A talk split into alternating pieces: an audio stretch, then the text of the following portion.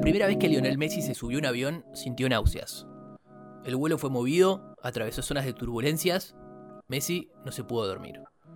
Tenía 13 años y viajaba junto al padre hacia lo que sería su paraíso futbolístico. El 18 de septiembre se cumplirán 20 años del día en el que puso por primera vez un pie en Barcelona, la ciudad que lo modificaría para siempre, pero a la que también él modificaría. Una operación de mimesis que hasta lo convirtió en atracción turística.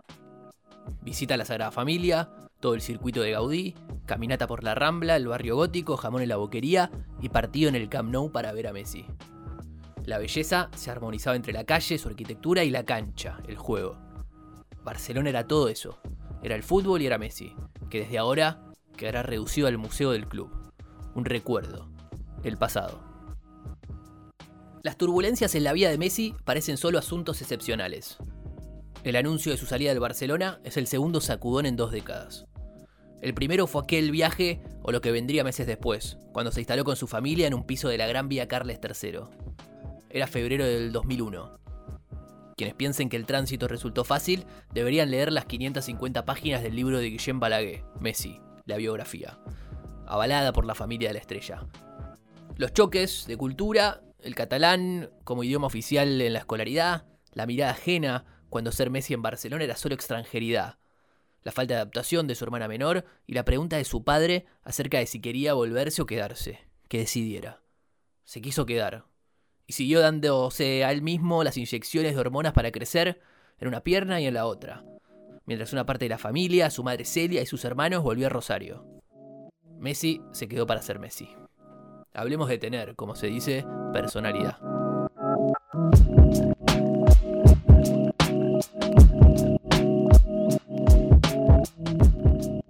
Barcelona y Messi construyeron una identidad, la ciudad y su jugador fueron indivisibles en los últimos 10 años, algo más. El equipo de Pep Guardiola se convirtió en su patrimonio. A esa ciudad le correspondió un equipo. Y es que el equipo era más de la ciudad de lo que nunca había sido antes, dice el escritor Juan Villoro, mexicano hincha de Barcelona. Messi, que había sufrido el catalán en la escuela, era capaz de defenderlo públicamente, aunque nunca hubiera perdido la letanía rosarina, la ausencia de eses, ese sello distintivo que buscan precisar los imitadores de audio falsos de WhatsApp. El equipo, como dijo Manuel Vázquez Montalbán, era el brazo desarmado del catalanismo. La decisión de dejar la ciudad, de buscar otro fútbol, otro horizonte, no debe estar por estas horas extenta de las angustias y el dolor para Messi. Es un sacudón autoinfligido, la necesidad de darse otra aventura en una vida que no tuvo sobresaltos, aun cuando haya tenido sus conflictos con el club que lo empujaron en dos ocasiones a querer irse. Esta es la tercera, la definitiva. Pero Messi no alimentó las páginas amarillas. Messi no entregó escándalos, no regaló titulares. Metido en la burbuja de Castelfels, con su familia, con la carnicería La Pampa, sobre Carrer Zaragoza o Caminito, en Carrer de la Iglesia, las tiendas que garantizaban la argentinidad del crepitar de las brasas. La existencia de Messi en la ciudad siempre pareció algo inamovible. Dejar Barcelona es mucho más que dejar un equipo, que abandonar la idea de ser un One Club Man. Es terminar con una rutina de dos décadas, un status quo que nos imaginábamos irrompible. Veíamos al Barcelona, veíamos a Messi. Un problema del fútbol mundial es que los jugadores ya no pueden asociarse con un proyecto o una ciudad. Aunque Messi es rosarino hasta la médula, siempre había jugado en el Barça caso único en el fútbol de Trotamundos, dice Villoro. Lo irrepetible de esos años es que se trató, agrega, del triunfo de la pedagogía catalana, de esa formación de cuadros que fue la Masía. La ruptura de Messi con Barcelona, que Villoro comparó con un sismo similar a la separación de los Beatles, se observa incluso en la producción periodística que lo tiene como protagonista. La primicia mundial de su renuncia al club se la adjudica un canal argentino, fue una bomba que llegó como mensaje a los celulares de los periodistas más confiables de la familia. Todos la recibieron a la vez, sin tiempo, sin ganas de argentinizar el término burofax, una palabra que utilizaban, que leían, como si fuera familiar. Era una carta documento. Fox Sports y Teis Sports, las competencias del mediodía deportivo, se apuraron en lanzar el latigazo. Primerió por unos segundos Teis Sports, donde la información la tuvo el periodista Gastón Recondo. Primero se subió a la web y desde ahí se leyó en la pantalla, en vivo, en el programa Superfútbol. Ese golpe lo necesitaba como agua, una de las señales más golpeadas por la pandemia, sin competencias en vivo, sin los Juegos Olímpicos, cuyos derechos le pertenecen, lo que iba a ser el hito de este año. Los medios catalanes se enteraron sobre Messi por los medios argentinos, al revés de la lógica que imperó en estos años. Todo lo que sucedía en Barcelona se informaba en Buenos Aires. Eso también fue la consecuencia de un quiebre entre la ciudad y su símbolo. Barcelona, un hogar plácido, había dejado de ser confiable. Como si todo volviera al principio. Como si Messi volviera a sentirse un sudaca. Y no por lo que diga la calle, los hinchas, sino por una dirigencia que buscó darlo cada vez que pudo, sea despidiendo a su técnico, sea troleándolo en redes sociales. Messi es el 10% del presupuesto del Barcelona, es su atractivo, su reclamo máximo. El año que viene se terminarán los contratos de Rakuten y Beko, los máximos patrocinadores, japonés y turco. Sin Messi, la negociación será otra, dice Ramiro Martín, autor de Messi, un genio en la escuela del fútbol. ¿Será Manchester ahora?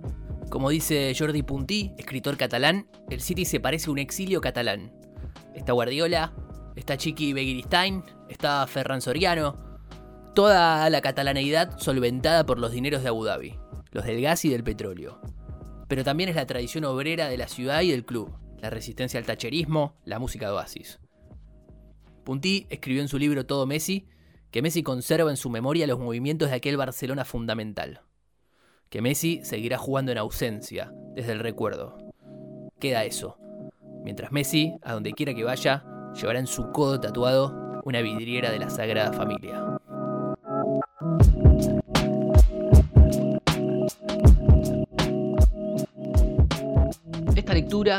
Publicada en tiempo argentino por su editor deportivo Alejandro Wall, la tenía grabada ya realmente.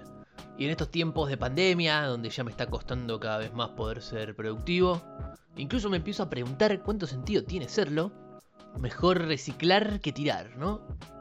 Semanas atrás habíamos pensado este especial en torno a la salida de Messi del Barcelona. Quizá el último subterfugio de una vieja normalidad ya totalmente desarticulada. ¿No? Messi haciendo goles los fines de semana en el Barcelona. Eso es la, la normalidad. Pero bueno, antes de publicar fuimos viendo cómo se enfría el conflicto y congelamos un poco el contenido. Ahora, con el debut del 10 en la liga, lo retomamos. Algunos pasajes del texto de Wall quizás ya quedaron mal conjugados, pero bueno, lo dejamos porque es un gran texto y que, a pesar de que el desenlace del conflicto sea otro, no pierde belleza y punto de vista. Es una buena reconstrucción que ayuda a entender qué le pasó al crack este último tiempo e incluso sirve para abordar su decisión final de no escalar el conflicto, más que nada por ese lazo con la ciudad y su club emblema, donde llegó ya hace 20 años y lleva tatuada en la piel. Ciudad que ahora lo ha tomado como rehén. Lo ha tomado como rehén. Aunque Messi sea una multinacional, una marca global que a pesar de todo, según la revista Forbes, facturará mil millones de euros al final de la temporada, no pudo con la Corporación del Fútbol, la que impone cláusulas imposibles para moverse de un club a otro.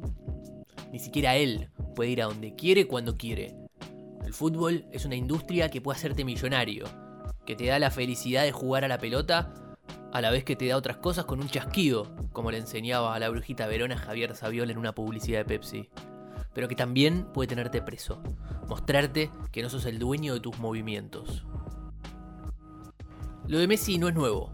Le pasó a Diego Maradona en 1989. Tenía todo avanzado con el Olympique de Marsella.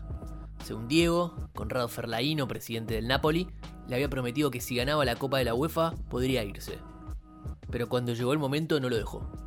Maradona viajó a Brasil para jugar la Copa América con la Argentina. Cuando terminó, se negó a volver a Italia. Me siento preso, dijo. La rebeldía duró poco. Diego aunque en la idealización se lo construya diferente, también tuvo que acatar. Dejar Barcelona para Messi implicaba mucho más que dejar un club. Era romper con la ciudad que lo abraza hace 20 años. Y Messi, a sus 33 años, se caracteriza por la permanencia, su política de vida, la futbolística y la familiar, el status quo. Parecía que esta vez sería diferente, pero no. Como cuando anunció su renuncia fallida a la selección como las dos veces que amagó a dejar al Barcelona. Esta vez, la tercera, no fue la definitiva. A Messi le cuesta demasiado decir adiós y poder decir adiós, dicen, es crecer.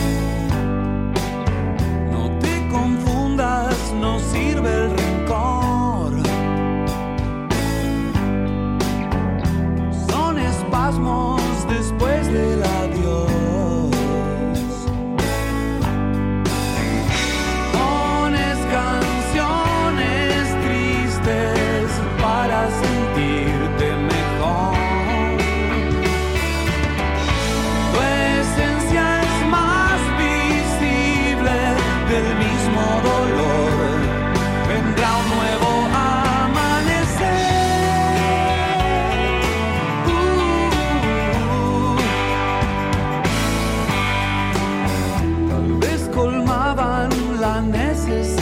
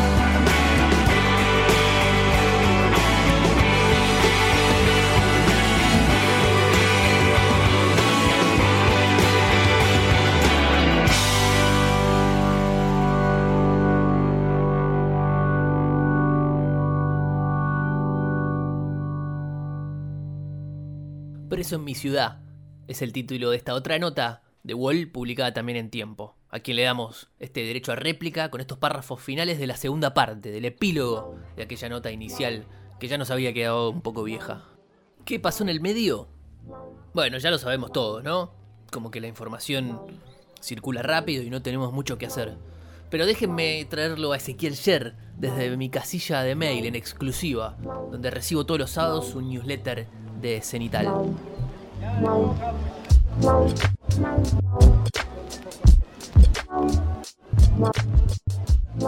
Lionel Messi está en ojotas en su casa, en la cima de un monte de Castelfels, desde donde se ve Barcelona, con la pinta de siempre y la falta de ganas de nunca. Habla en rosarino, porque el catalán apenas lo ejecuta cuando uno de sus hijos se lo reclama. Sale a aclarar una historia en la que lo único que cambió de una semana a la otra es su punto de vista. Del rompo todo al no rompo nada. Perdió. Quiso irse y aunque sea millonario, no deja de ser un tipo que entrega su fuerza de trabajo a cambio de un contrato. Michael Jordan, Diego Maradona o Michael Schumacher alguna vez interrumpieron sus carreras, pero él no está dispuesto a esto. Personifica al enemigo en Joseph Bartomeu, al que ahora no solo acusa de no entender nada de fútbol, sino de mentiroso. El presidente siempre dijo que yo al final de temporada podía decidir si me quería ir. Nada es gratis. Ese, desde hoy, es su gol de visitante. Hay un frecuente punto a favor entre las maquinarias políticas y los protagonistas del deporte. El valor del tiempo. En junio, la justicia le había dado un gran apoyo a los directivos blaugranas. Un juicio con Neymar, en el que el brasileño reclamaba una prima de 2016, terminó con el delantero teniendo que pagarles 8 millones de euros.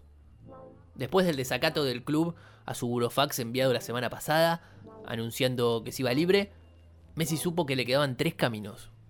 La cláusula, nadie se puede hacer cargo de esos 700 millones, lo vendían o se iban a tribunales.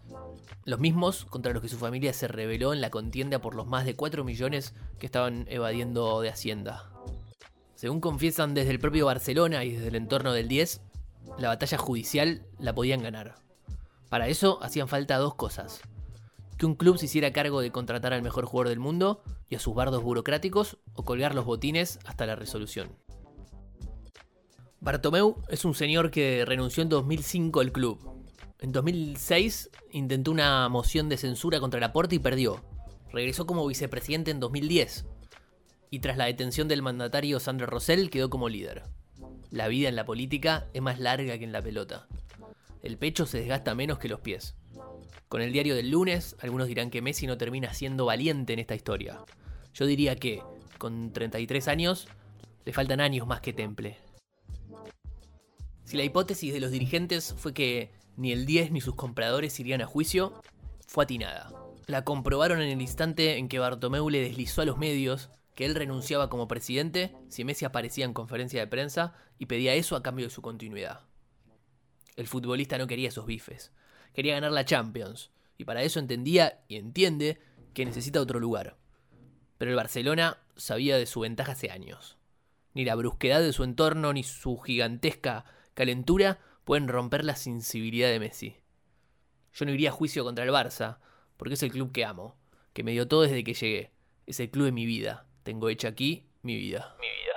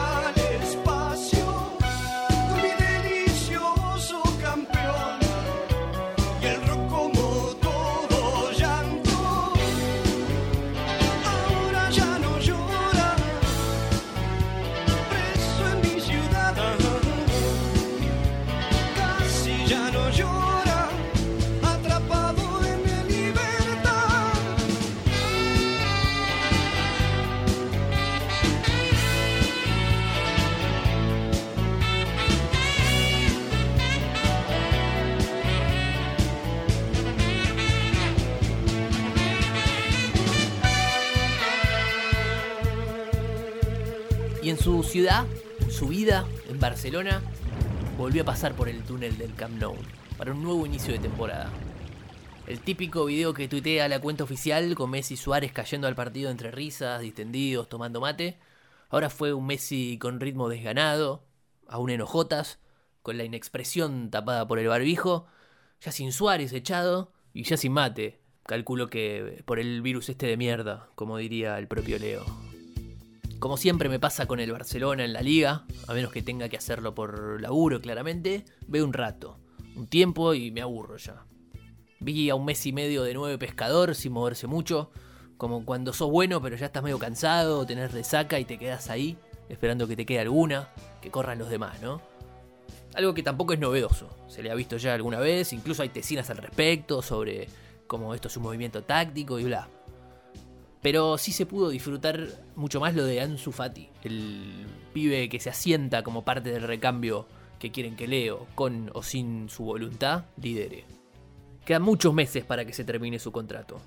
Sus declaraciones siguen en la misma línea, desganado y furia contra la dirigencia. Pero como el enemigo es Bartomeu, que puede llegar a salir antes, y Kuman tiene quizá algunos recursos para que mejore un poco el penoso Barça de la última temporada, puede todavía cambiar la ecuación. ¿Habrá pasado el momentum? Muchos nos habíamos ilusionado con el reencuentro con Guardiola en el City. Quizá porque queremos recuperar aquellos años donde brillaron juntos. O puede que porque estamos medio aburridos ya de este mundo a medio arrancar, un poco angustiados, y ese sacudón nos había levantado de la siesta pandémica. 1789 triunfó la Revolución Francesa. Más allá de las caídas de las monarquías, la verdadera revolución fue la del sujeto. De pasar de ser un simple receptor de los devenires divinos al centro de la escena. El sujeto racional y cartesiano, capaz de medir y analizar todo, capaz de construir la ciencia más exacta jamás vista, el poder absoluto de la racionalidad, los 360.000 goles de Messi desgranados en detalle por pie, rival, locación y competencia.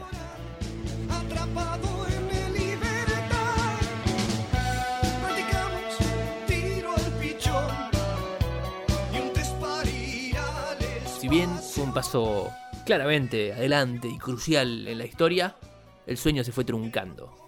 La igualdad, la libertad y la fraternidad se fueron empantanando en su propia utopía. Detrás de la razón, nos dimos cuenta, había monstruos. El inconsciente, la explotación, la bomba atómica, distintos fantasmas que fueron apareciendo a la sombra de esa luz iluminista. La ciencia no era tan exacta como se había calculado. Es más, quizá la humanidad no se podía calcular. Las contradicciones son inevitables, los miedos y las subjetividades juegan en cualquier decisión, por más racional que parezca. El sujeto nunca está solo. Y por más meritocracia que uno ejerza, veamos que ni el propio Messi puede estar realmente donde quiere estar. Eran conocidos en las calles del barrio, conocidos en todos los bares y tabernas él tan serio, tan alto, tan pálido y delgado. Ella morena y frágil, tan graciosa y pequeña.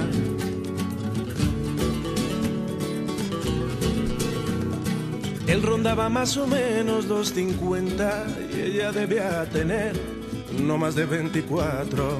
Él daba clases, creo, en alguna academia y ella estudiaba, creo, un curso de italiano. Bebían y se amaban, o eso parecía. Discutían a veces, a veces sonreían.